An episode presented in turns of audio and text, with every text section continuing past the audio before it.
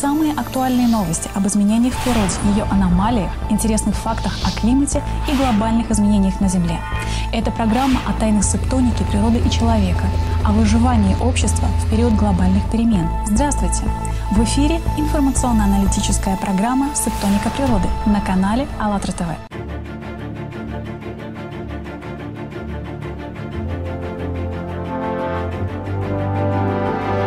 Мы все живем в одних и тех же условиях, земных. Наши тела испытывают влияние происходящих на планете природных процессов. Поэтому, ухаживая за своими материальными телами, мы интересуемся изменениями погодных условий. К сожалению, в большей степени лишь в потребительских целях, так как нас приучили СМИ, то есть для того, чтобы знать, насколько нам необходимо взять с собой на прогулку зонтик, варежки или крем от загара, чтобы защитить свое тело от воздействия внешних атмосферных факторов. Но почему-то никого в потребительском обществе не заботит главное – какова погода внутри человека, как он страдает каждый день от внутренних завихрений септоники, порождающей бурю мыслей, тучи сомнений, торнадо эмоций. И главное, что именно нужно предпринять и как защититься от этой непогоды, навеянной септонным полем человека, или, как говорили в древности, животным разумом как стабилизировать свое внутреннее состояние. Ведь если человек внутри себя пребывает в духовной благодати, никакие внешние условия и обстоятельства, никакие природные катаклизмы не способны вызвать в нем страх и панику. Боится всего лишь тело человека, которое смертно, но не личность, идущая по пути духовного освобождения.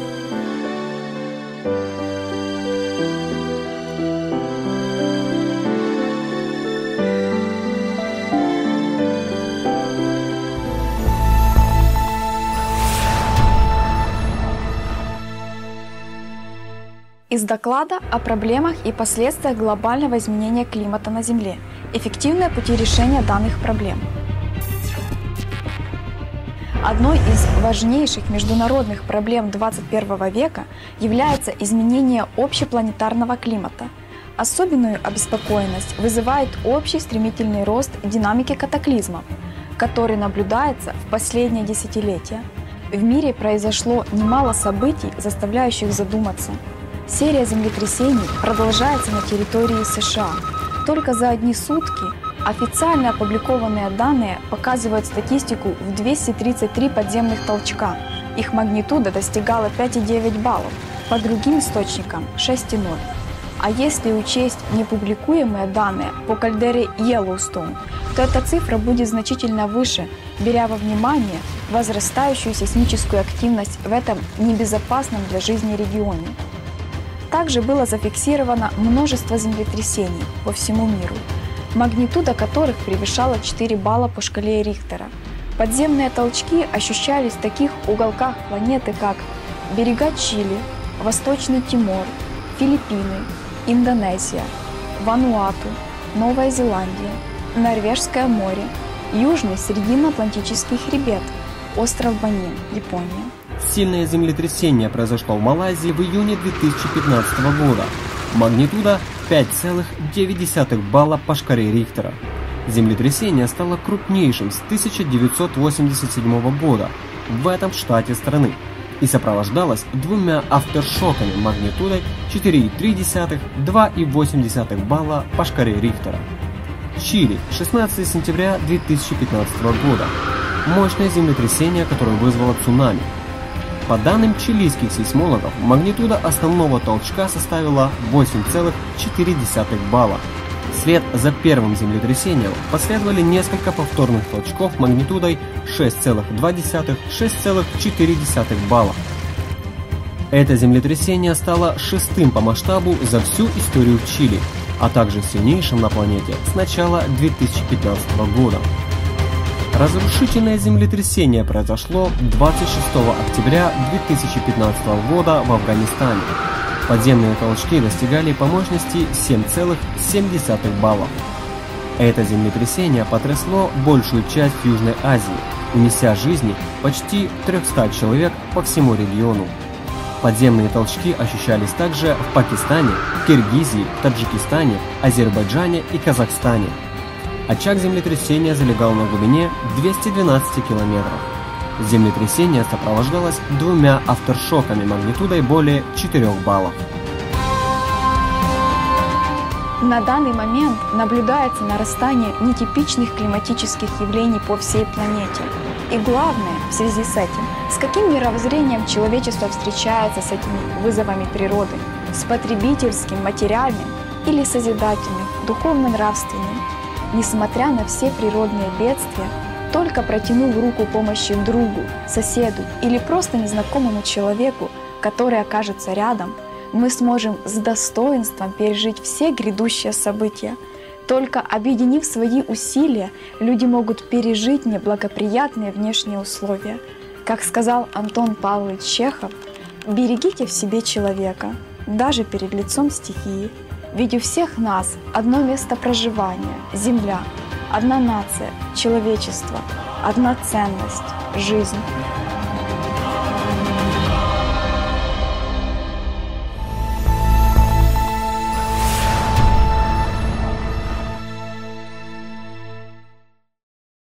Знаем ли мы, что такое природа в своей сути на грани глобальных изменений?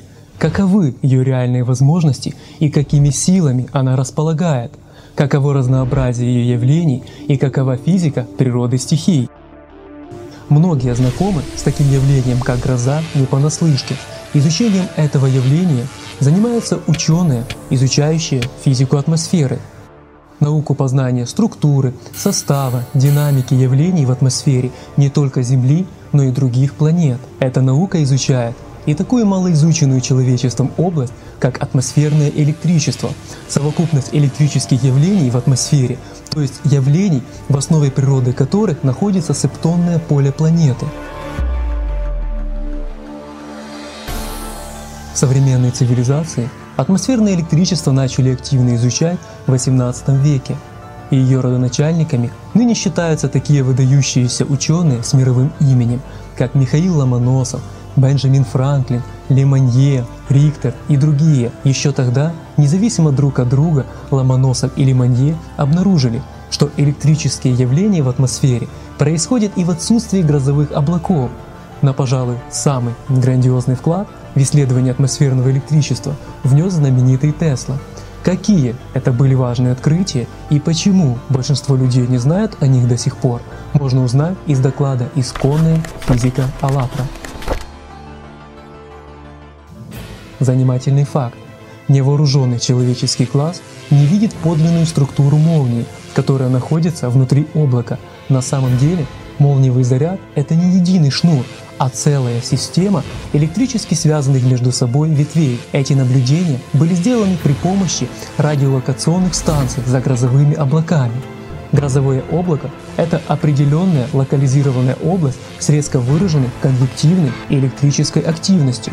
В среднем радиус грозовой ячейки равен 2 километрам, а вершина ее расположена, например, в средних широтах на высоте 8-12 километров. В тропических широтах, в гигантских облаках она может достигать и 20 километров. Живет такая ячейка всего лишь около часа, если считать время от момента ее зарождения до распада. То есть она временна, как и все в этом материальном мире. Быстро рождается, быстро умирает. Все в этом мире когда-то она заканчивается. Известны разные феномены, связанные с грозовой активностью. Например, молнии Кататумба, это природное феноменальное явление в Южной Америке. Ночью на высоте около 5 километров возникают электрические разряды без сопровождения каких-либо акустических эффектов, то есть раскатов грома, как это обычно бывает при грозе. И это явление длится около 10 часов. За год в этом месте молнии появляется 140-160 раз. Это феноменальное явление видно с расстояния 400 километров. В свое время эти необычные световые вспышки использовали для навигации, поэтому это уникальное явление сегодня известно также как маяк Маракайба по названию одноименного озера, расположенного в этом месте. И это далеко не вся занимательная информация об аномалиях, связанных с молниями. В других передачах мы расскажем о молниях фантомах, молниях призраков, которые были открыты благодаря выходу человечества в околоземное космическое пространство. В мире много интересной информации, но изучая внешнее, не нужно терять главную цель своей жизни – познание духовного внутреннего. Ибо какими бы знаниями о внешнем человек не владел, это не изменит его внутреннюю природу. Лишь в практическом духовном преображении в каждом дне человек может стать совершенным.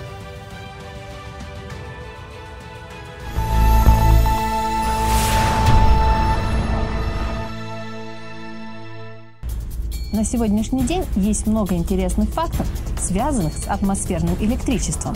А вы знаете, что одновременно на планете находится от 1000 до 2000 электрически активных грозовых облаков. Соответственно, гремит от 1000 до 2000 гроз. Это гигантское бушующее море электричества. Грозовые облака по планете распределены неравномерно. Большая их часть, до 75%, наблюдается в широтах между 30 градусами северной широты и 30 градусами южной широты, где они образуются в течение всего года.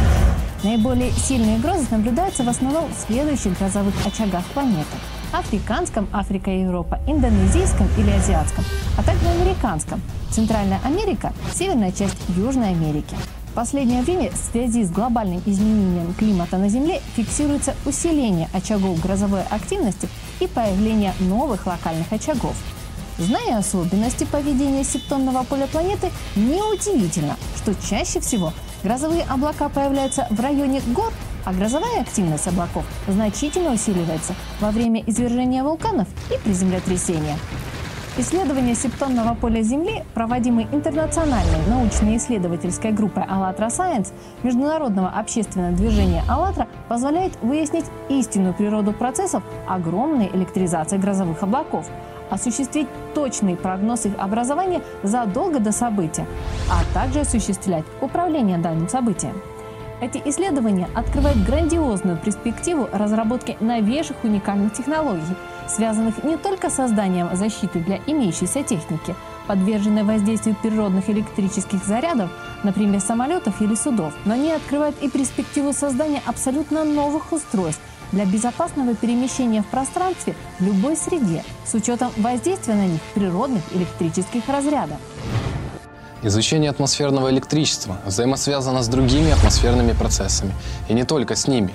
В XIX веке, век активного изучения электричества, знаменитый английский физик того времени Уильям Томпсон, лорд Кельвин, сделал предположение о том, что в будущем предсказания погоды люди будут осуществлять при помощи электрометра. Сегодня, век эпохального изучения септонного поля, благодаря уникальным исследованиям ученых АЛЛАТРА Science, можно сказать, что предсказание и гадание погоды – это прошлый день науки. День грядущий – это точный прогноз погоды, который в ближайшем будущем можно будет получить любому человеку на Земле с помощью септонометра. Мир, который нас окружает, многообразен в своем проявлении.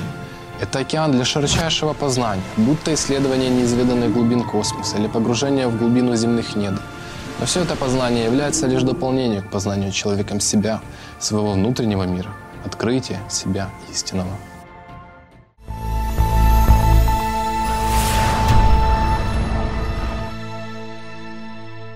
Все на планете Земля от микро до макромира живет по своим особенным законам. Но давайте задумаемся, что лежит в основе материальной жизни на планете, что руководит природой и живыми организмами – чем обусловлена такая тончайшая организация процессов, которая помогает вот уже тысячи лет существовать жизни на Земле. Действительно, если углубиться в этот вопрос, то можно найти множество фактов, доказывающих, что материя разумна. И все процессы, происходящие в природе, вовсе не случайны, а наоборот, выстроены по определенной программе. В строительстве термитника участвуют многие тысячи муравьев – Результатом их плодотворной работы становится сложнейшее сооружение с определенной системой ходов и вентиляционных каналов. Был поставлен следующий опыт. Строившийся термитник перегородили так, чтобы муравьи, находящиеся в одних его частях, были изолированы от находящихся в других – Несмотря на это, возведение муравейника продолжалось по той же сложной схеме, а каждый ход, вентиляционный канал или помещение, которые оказывались разделены перегородками, приходились точно на стыке одно напротив другого. Ну и что скажете вы? Просто каждая особь знает, как построить муравейник, и для нее это не является трудностью. Однако наблюдения исследователей за жизнью насекомых приводят к следующим выводам. Если взять двух или трех особей, ничего не изменится. Но если мы увеличим их количество до некой критической массы, то произойдет невероятное. Муравьи, получив одновременный приказ, начинают создавать рабочие бригады. Они складывают маленькие кусочки всего, что им попадается, сооружая колонны, которые затем соединят с водами, пока не получится помещение, напоминающее собор. Получается, что ни один отдельно взятый термит не способен вместить всю полноту информации о сооружении в целом. Значит, можно предположить, что носителем такой информации является не отдельный термит, а как бы вся совокупность, вся популяция в целом. Помимо знания, стая или популяции присуще еще одно некое свойство, некий повелительный импульс, как бы единая воля, единое информационное поле, которое подчиняет себе отдельных особей. И особенно это проявляется во время миграции. Наблюдая за стаей саранчи, которая движется плотной компактной массой, достигающей иногда веса в 10 тысяч тонн, трудно бывает отделаться от ощущения, что это некое единое гигантское существо, некий сверхразум. Мощный, непреодолимый импульс движет всей этой плотной многотонной массой, по чьей же команде осуществляется передвижение и самое главное, откуда эта команда исходит. Подобная закономерность существует и у рыб. Если из общего потока изъять отдельную особь, она тут же теряет направление и будет беспорядочно метаться то в одну, то в другую сторону.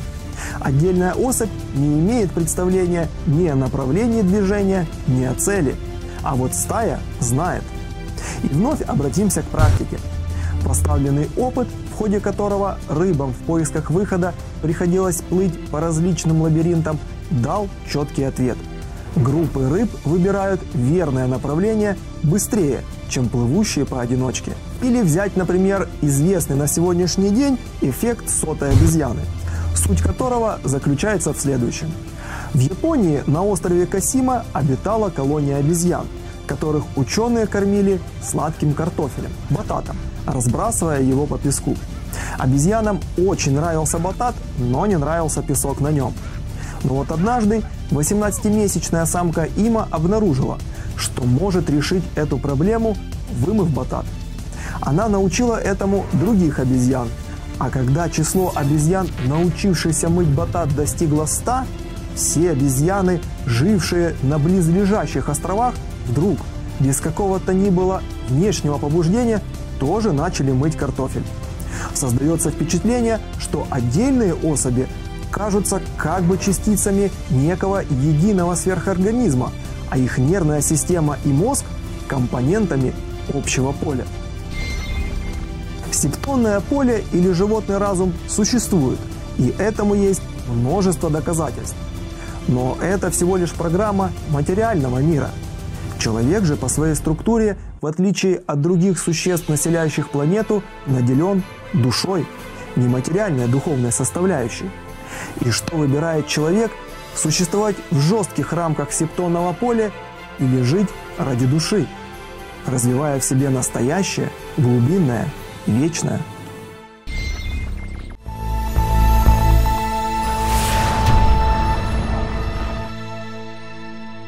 Артефакты любой культуры показывают приоритеты жизни народа, населяющей ту или иную территорию. Например, в приоритетах сегодняшней цивилизации стоят материальные ценности.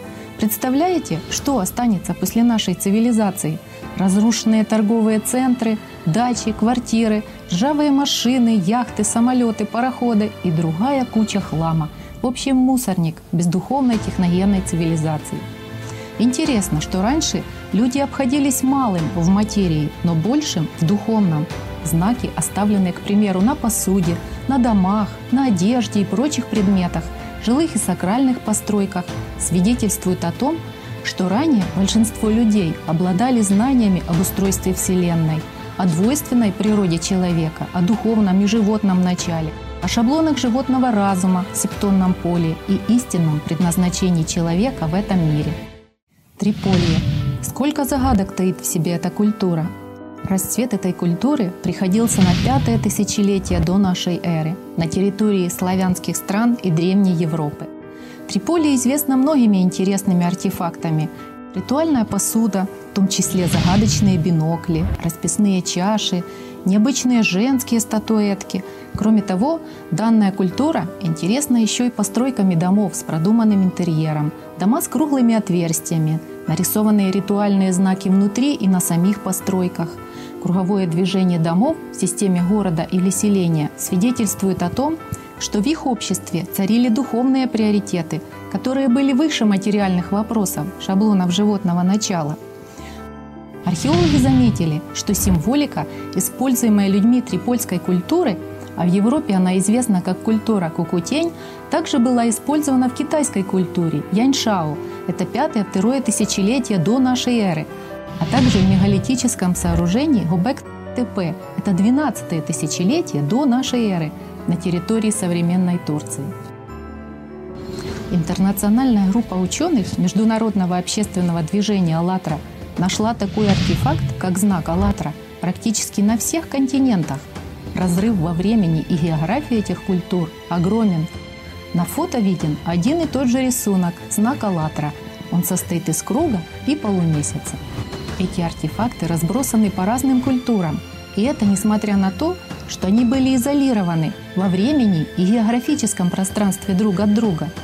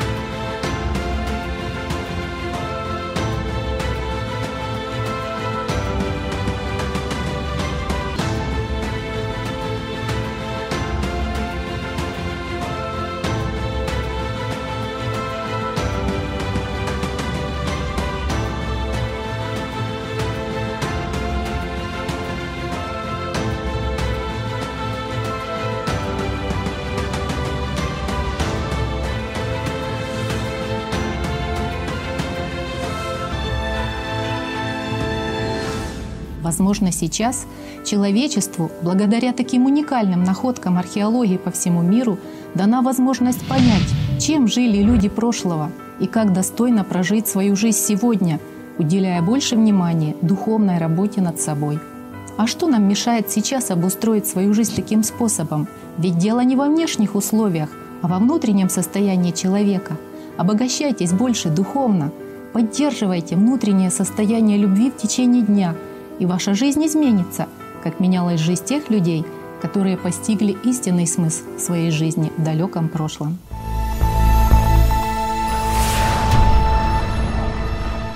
Почему сознание человека, его собственное сектонное поле, в котором зарождаются мысли, относится к животному началу и является частью общего единого животного разума Вселенной? Почему глубинные чувства относили к уникальному восприятию человека – которая связывала личность с душой, с духовным миром, обладающим исключительной созидательной силой, дарующим абсолютную свободу личности от власти животного разума. Об этом смотрите в следующих выпусках.